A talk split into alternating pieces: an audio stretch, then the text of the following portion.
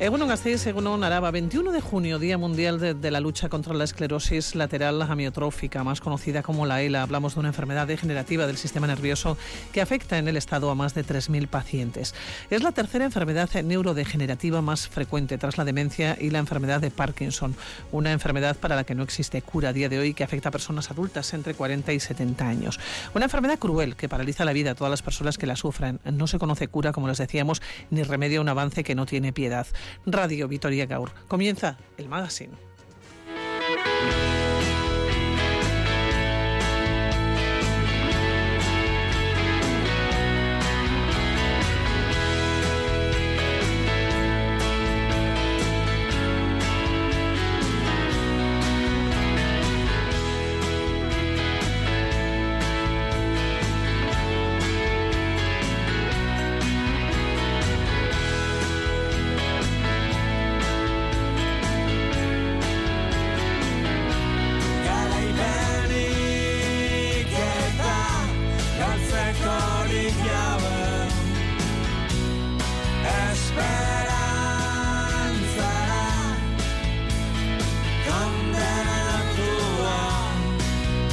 La esclerosis lateral amiotrófica, la ELA, es una de las enfermedades degenerativas más duras y para la que aún no existe cura. Cada año se diagnostican en la OSI Araba entre 6 y 10 nuevos casos. Y en estos momentos son aproximadamente 20 las familias que intentan frenar en lo posible el avance de este mal. Tiene la enfermedad de la neurona motora. La esperanza de vida es de dos años. No te imaginas lo que te espera. Va a ser una derrota muy dura. Estaba todo perfectamente y poco a poco pues van fallando cosas que no te vas dando cuenta de un principio.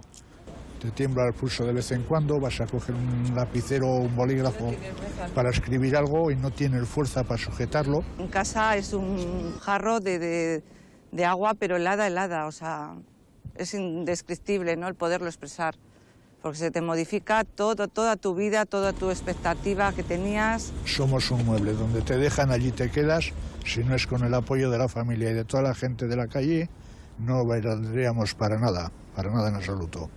Es muy, muy difícil afrontar la, la enfermedad, porque cosas que hoy puedes hacer, hoy las haces y a la vuelta de dos días ya no puedes con ello. El cáncer es una enfermedad cruel, pero si te cogen a tiempo, se puede estirpar. Esto te vas dando cuenta que en el día a día va avanzando y no hay estudios de ninguna clase que se hayan realizado que sirvan para nada todavía, hoy por hoy. La película La teoría del todo visibiliza la cruda enfermedad de Stephen Hopkins y la de tantos y tantos afectados, entre ellos Juan Carlos Unzúe. Padezco esclerosis lateral amiotrófica, más conocida como, como ELA. En mi caso, eh, está afectando a mis extremidades, brazos, manos y, piernas de forma asimétrica. A día de hoy es una, es una enfermedad que, no tiene tratamiento y no tiene cura, eh, excepto unas pastillas que estoy tomando desde el primer diagnóstico y que a la mayoría de los pacientes nos ayuda a ralentizar eh, eh, la, progresión de la propia enfermedad.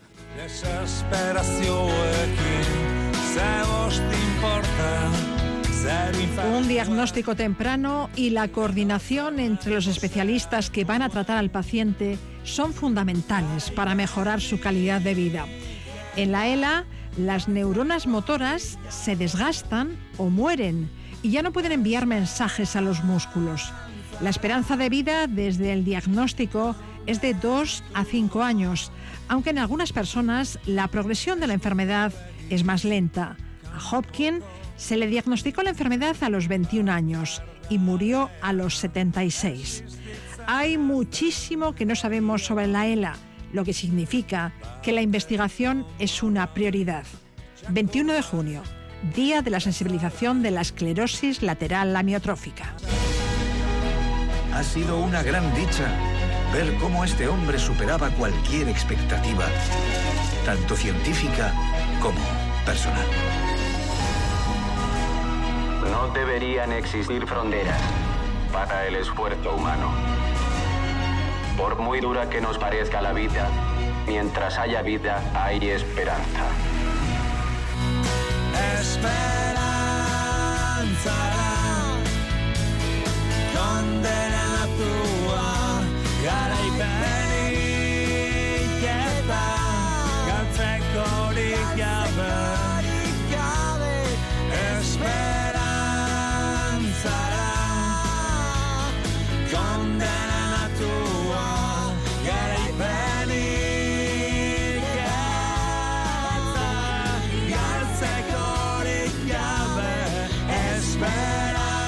Sara Calvo, presidenta de Adela Araba. ¿Cómo estás, Egunon? Buenos días. Egunon. Oh, pues soy contenta porque es nuestro día.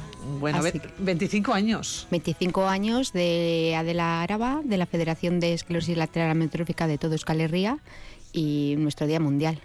25 años eh, desde que surgiera la asociación. ¿Qué ha cambiado? ¿Qué queda de todo este tiempo? ¿no? ¿Qué sensaciones eh, tienes? ¿Qué sensaciones tenéis? ¿no? Es un motivo de celebración, decías, contenta, porque es nuestro día, es el día de lucha, pero también es un motivo también de reivindicación, ¿no? de estar aquí. Contenta por tener la oportunidad de, de reivindicar y que podamos plasmar todo el esfuerzo que han venido haciendo todas las personas que han estado trabajando en las asociaciones estos 25 años que como dices también hay que reivindicar porque la ELA sigue eh, sin cura y sin tratamiento.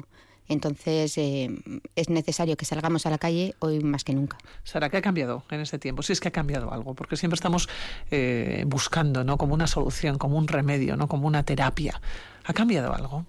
Pues en cuanto a terapias, desgraciadamente no, porque las investigaciones son insuficientes y entonces no han conseguido dar con un fármaco, un tratamiento que ralentice, que cronifique la enfermedad al menos, que palíe un poco eh, la neurodegeneración de los músculos pero ha cambiado en el sentido positivo que ahora somos algo más visibles, que la gente sabe al menos un poco qué, en, qué consiste la enfermedad, que la ELA existe.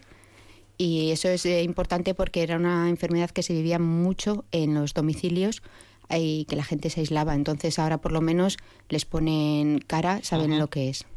En Álava, 300 personas diagnosticadas de esclerosis. Eh, ¿Qué porcentaje? ¿no? En Álava, no, perdón, en, País Vasco. En País Vasco. ¿Qué porcentaje tienen ELA? En, hay en, en, Álava hay alrededor de 40 personas diagnosticadas de, de ELA. 300 en todo País Vasco y son 200 nuevos diagnósticos al año. Pero es que también fallecen 200 personas nuevas cada año es un índice, un índice de, prevalencia muy, muy escaso, que es lo que hace que no sea rentable para las investigaciones, para las farmacéuticas. Es como pegarse contra la pared. Constantemente, porque, claro, es son tan pocas personas que no salen rentables, pero si tuviéramos el número acumulado, en realidad son muchísimas personas las que ya han fallecido por ELA y las que desgraciadamente seguirán falleciendo porque no se invierte en investigación. Hablábamos eh, de que hace 25 años ¿no? de la asociación Adela. ¿Por qué surge? Surge para diferenciarse de alguna manera de otras asociaciones ¿no? que, cuyo objetivo, en principio, cuya visión es la esclerosis eh, múltiple, porque a veces la sociedad no conoce ¿no? las diferencias.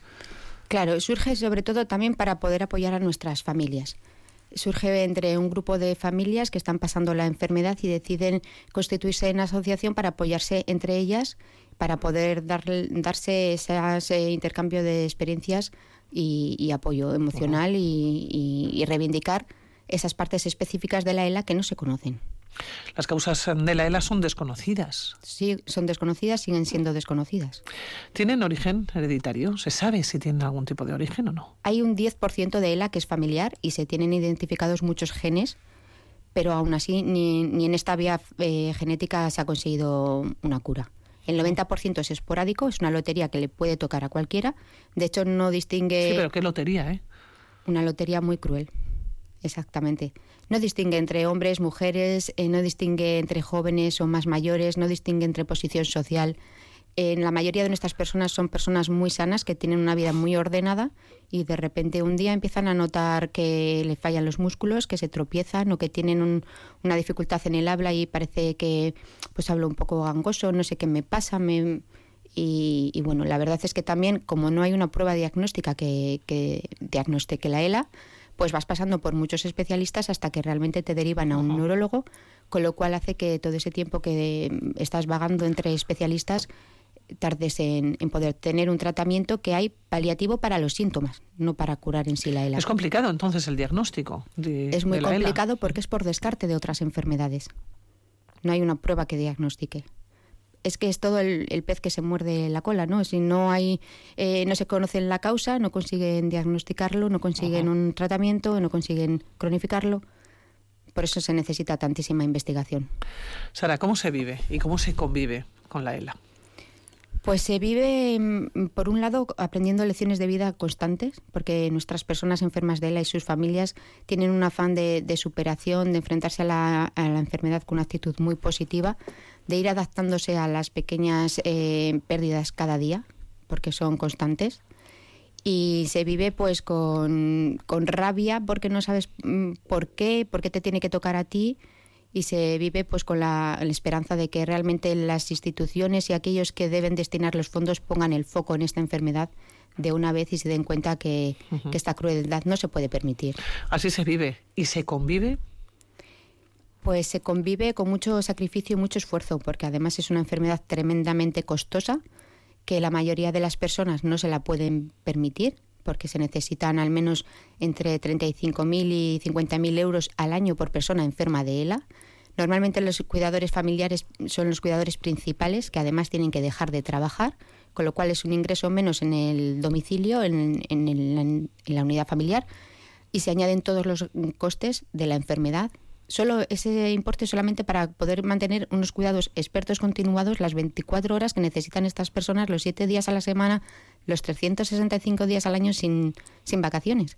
Además hay que adaptar la vivienda, hay que adaptar el vehículo, hay que comprar productos de apoyo o ayudas técnicas, hay que realizar terapias para mantener tu calidad de vida el mayor tiempo posible de la mejor forma posible, con lo cual es, es muy complicado. Y todo ello se mete en una coctelera y cómo se sobrevive, porque he dicho, vive, convive, pero ¿cómo se sobrevive?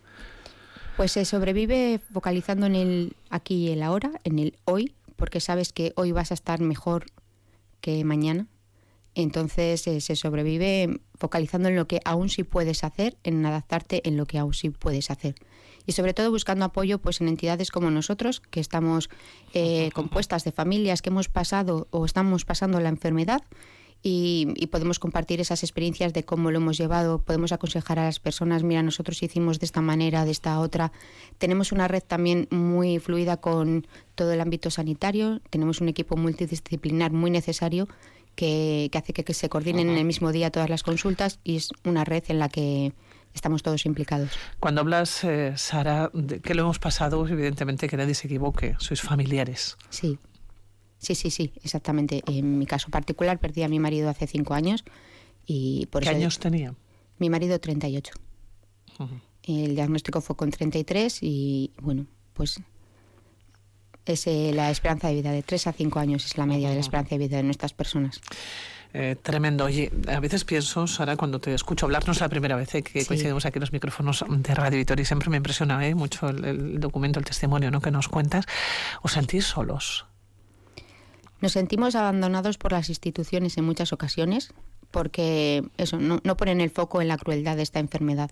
Parece que hay fondos para algunas cosas, pero realmente para garantizar la calidad de vida de, nuestras personas, no. Y para garantizar sus cuidados expertos continuados, tampoco. Para fomentar nuestra investigación, tampoco. Entonces, al final, por ese lado sí que nos sentimos abandonados. No así con el resto de asociaciones y familias que realmente somos una piña y un equipo y que nos tenemos que apoyar unos a otros porque al final eh, somos los que realmente sabemos cómo es nuestro día a día. Sara, te iba a preguntar por factores de riesgo, pero ya me comentabas hace unos eh, instantes. Es una lotería. afecta, es una lotería, una mm. lotería muy cruel mm. que afecta a personas deportistas, a personas sanas, o sea, que nos puede afectar absolutamente a todos. Exactamente. Hay niños también que tienen ELA eh, y hay gente muy joven o sea, que es que es, realmente no, no se ha identificado algo que diga, mira, si, si fumas te va a entrar un cáncer de pulmón, tienes muchas posibilidades, si haces esto tienes muchas probabilidades de, de que tengas una ELA. No lo hay. Ojalá, porque se podría prevenir, pero no lo hay. Lidia, en Cabo, trabajadora social. ¿Cómo estás, Seguro? buenos días. Buenos días.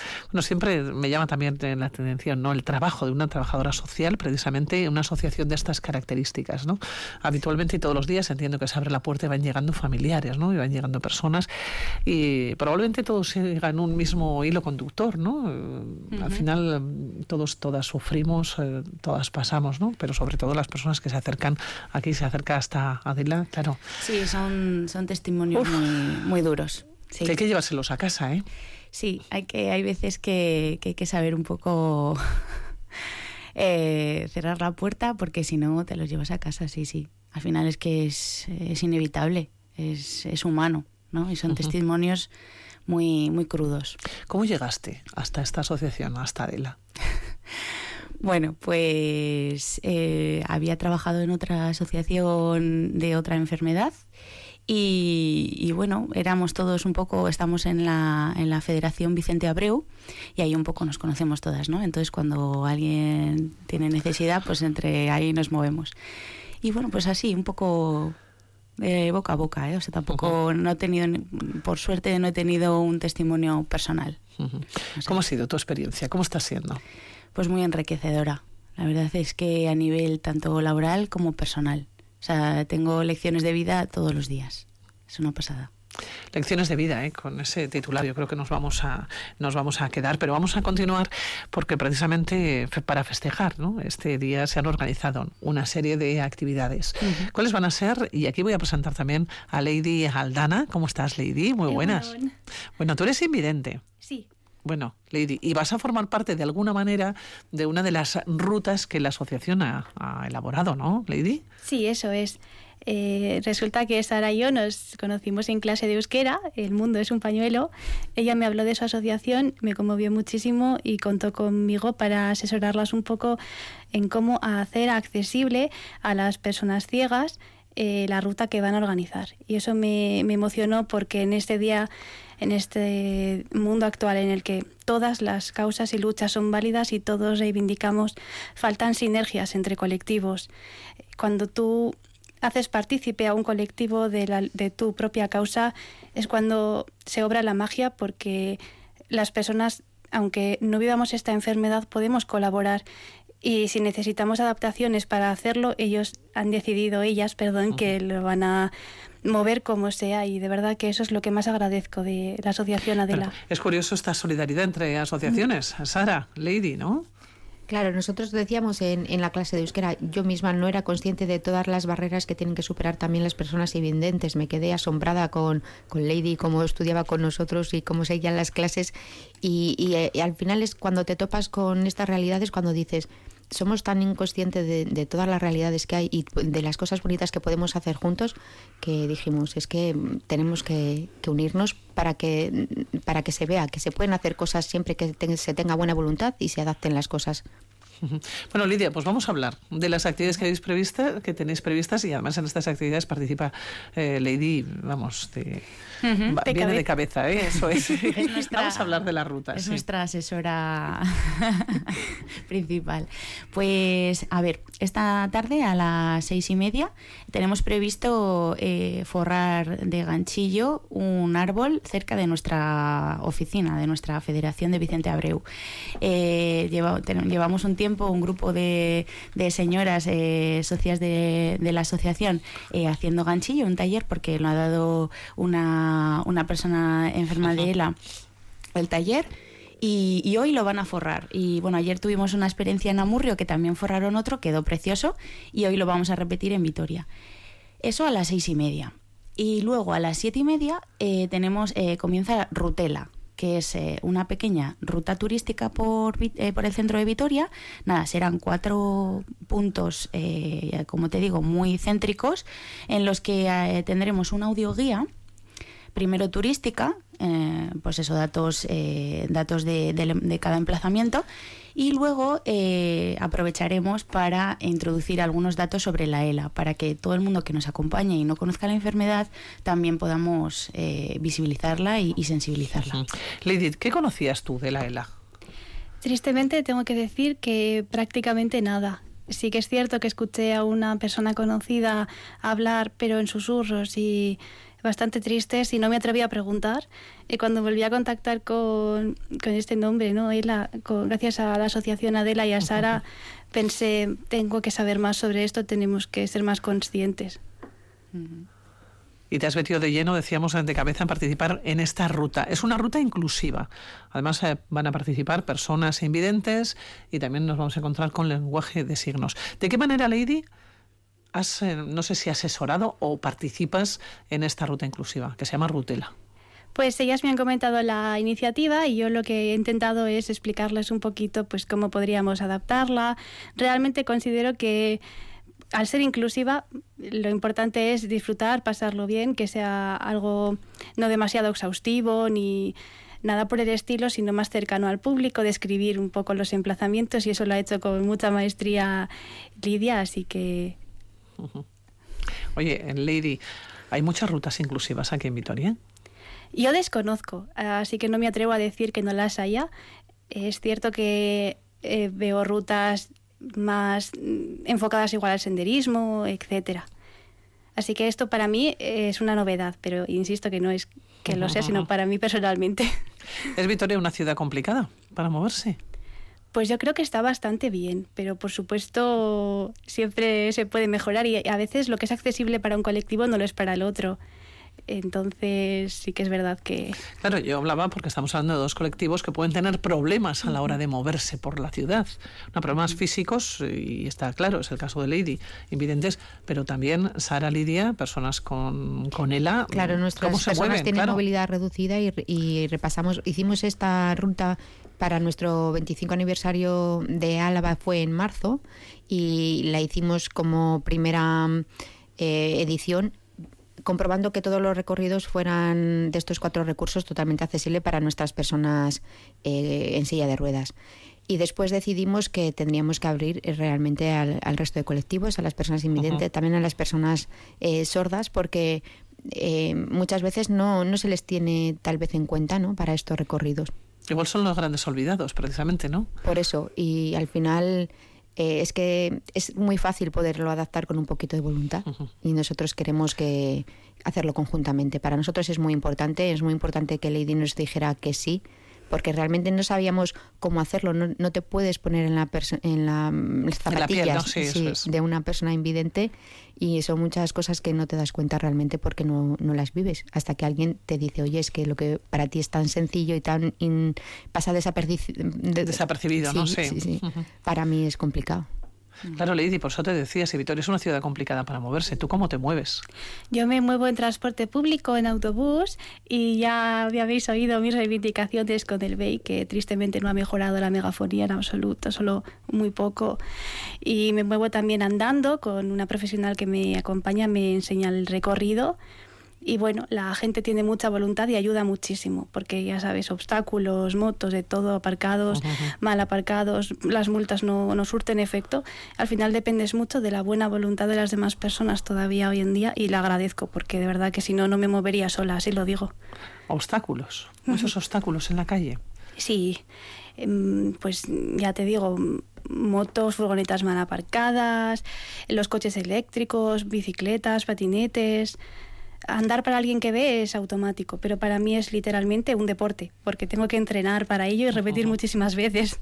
Y un deporte de riesgo. Sí, sí. El fíjate, invidente, pero mm, lo mismo podríamos decir Lidia, Sara, podríamos decir para personas con ELA, ¿no? Sí, al igual que nosotros nos gusta que, piensen en, nuestro colectivo, pues nosotros también hemos querido pensar en otros, ¿no? Y además últimamente eh, estamos asociándonos y colaborando con otras asociaciones, otras entidades que al final cada una tiene sus objetivos, pero nos hemos dado cuenta que juntas somos más fuertes y que, y que bueno, ya que hay veces que otras personas no piensan en nosotros, pues vamos entre nosotras a juntarnos, a ser más fuertes y a y a crear experiencias bonitas. La verdad es que el tema de las barreras arquitectónicas aún queda mucho por hacer porque no es lo mismo llevar una silla, por ejemplo, manual que una eléctrica que no puede subir un bordillo de 5 centímetros, por ejemplo. Entonces, el tener que estar a, pie de calle ya no en las cosas es importante, pero también la accesibilidad a, un baño en cualquier lugar público, en cualquier bar, en cualquier establecimiento son muchos pequeños hándicaps que tienen que superar nuestras personas. Una ruta inclusiva se pone en marcha hoy. ¿Se va a repetir, Lidia, Sara? Pues nos encantaría. De hecho, hoy, pues eso, intentamos, vamos a querer que, que nos den su feedback para poder mejorarla y ojalá se pueda hacer más veces, sí, sí. Nos encantaría que esto pudiera estar dentro del programa del ayuntamiento y que lo ofrecieran como una posibilidad de inclusividad, de, de turismo y que a la vez eh, pues pueda dar visibilidad a la enfermedad. Esa es la realidad. ¿Cuántas personas calculáis que se pueden dar cita hoy? Pues, a ver. A ver, Lady va a estar. No lo sé, ¿No, no Lady? tú, tú estás como un clavo. No sé si vas a ir con más acompañantes, con más personas que van a ir contigo. Pues sí, he hablado con más personas conocidas de otras asociaciones, como Icharopena, por ejemplo, con la que también ha hablado Lidia y Sara, eh, Asociación de Baja Visión también, y confío en que sea bonito. En que se animen, ¿no? Sí. Sí, hay gente que confirma y otra gente que se presenta sin confirmar, así que ojalá, vamos, Sorpresa. venga todo, todo el que quiera. Bueno, sorpresa, efectivamente. A ver qué nos encontramos en esta ruta inclusive. Nos encantará que Sí. quien nos acompañe vaya también vestido de verde, que es nuestro color, y que hoy se van a iluminar edificios de color verde en, en reivindicación por nuestra enfermedad. O sea que queremos una gran color de marea la verde. esperanza, ¿eh, Sara? Lidia? es que no perdemos la esperanza. La cura, la persona que ha de descubrir la cura de la ELA ha nacido. Es que solamente hay que dotarla de las herramientas para que la pueda poner en realidad.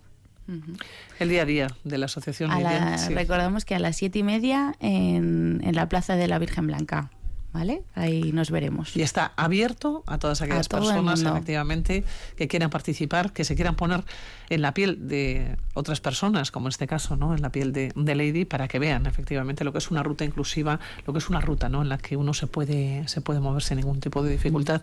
Y recuerden los obstáculos, Lady, esas motos, esas furgonetas de reparto, o bueno, o objetos que pueden estar en lugares que, que no deben, porque como bien dices, es un deporte para ti, en salir, ¿eh? Es otra manera de ser solidario. Cinco minutos. En esos cinco minutos pueden pasar cinco personas a las que no deja pasar por sus cinco minutos. Todos merecemos vivir en este mundo y tener nuestro espacio. Qué curioso, cuando dices efectivamente que aparcamos mal, le decimos, no, si son solo cinco minutos, pero no somos conscientes de que en esos cinco minutos eh, pueden pasar cinco o diez personas a las cuales no, no, no, no has dejado porque no, no, no tiene otra posibilidad, ¿no?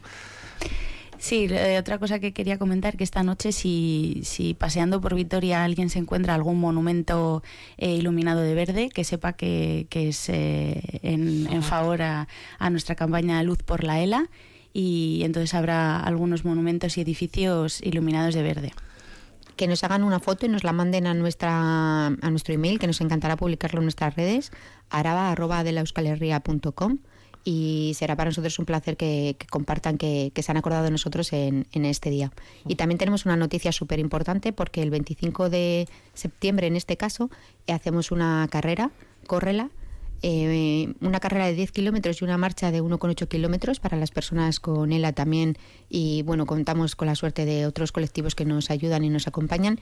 Y hoy, por nuestro Día Mundial, se abren las inscripciones que podrán encontrar en, en nuestra web también, www.adelaeuskaleria.com.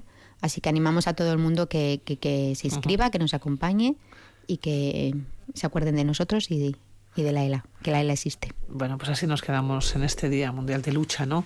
Contra la ELA. La próxima vez que nos encontremos aquí, Lidia, Sara, me seguís contando y a ver hemos dado pequeños, aunque sea pequeños pasitos, ¿no? Porque estas cosas, evidentemente, se avanzan muy poquito a poquito. Pero hay que hacerlo, hay que seguir avanzando, hay que seguir estudiando, hay que seguir investigando, ¿no? Tenemos que poner todos, además, en todo nuestro apoyo, ¿no? Pues eh, Sara Calvo, presidenta de Adelaraba, que es que ricasco por venir aquí. Es que el Sara. casco a vosotros y, y medio segundito para agradecer sobre todo en nuestro día también a todas aquellas familias y personas voluntarias que nos ayudan a nosotros también en nuestro día a día a seguir con nuestra labor. Son nuestro pilar. Adela, somos una familia. Lidia, es que ricasco. Es que ricasco. Y Lady Aldana, que muchísimas gracias por venir aquí, Lady. Muchísimas gracias por darme la oportunidad y a la asociación por contar conmigo. Es un placer. Y que te vaya muy bien, Lady. Ya seguiremos hablando, ya nos acompañarás más veces aquí, ¿eh? En la radio. Encantada. Que creo que te ha gustado, ¿verdad? Mucho. Es que ricasco, de noi. Que ricasco. Noiztik da negarrik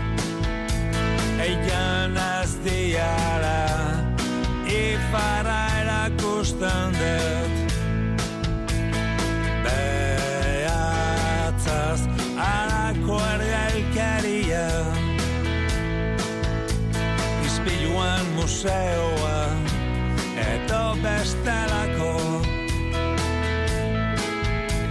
Desesperazioekin Ze bost importa, zer infernuak Dena da zer nahi gozea detuain Garaipen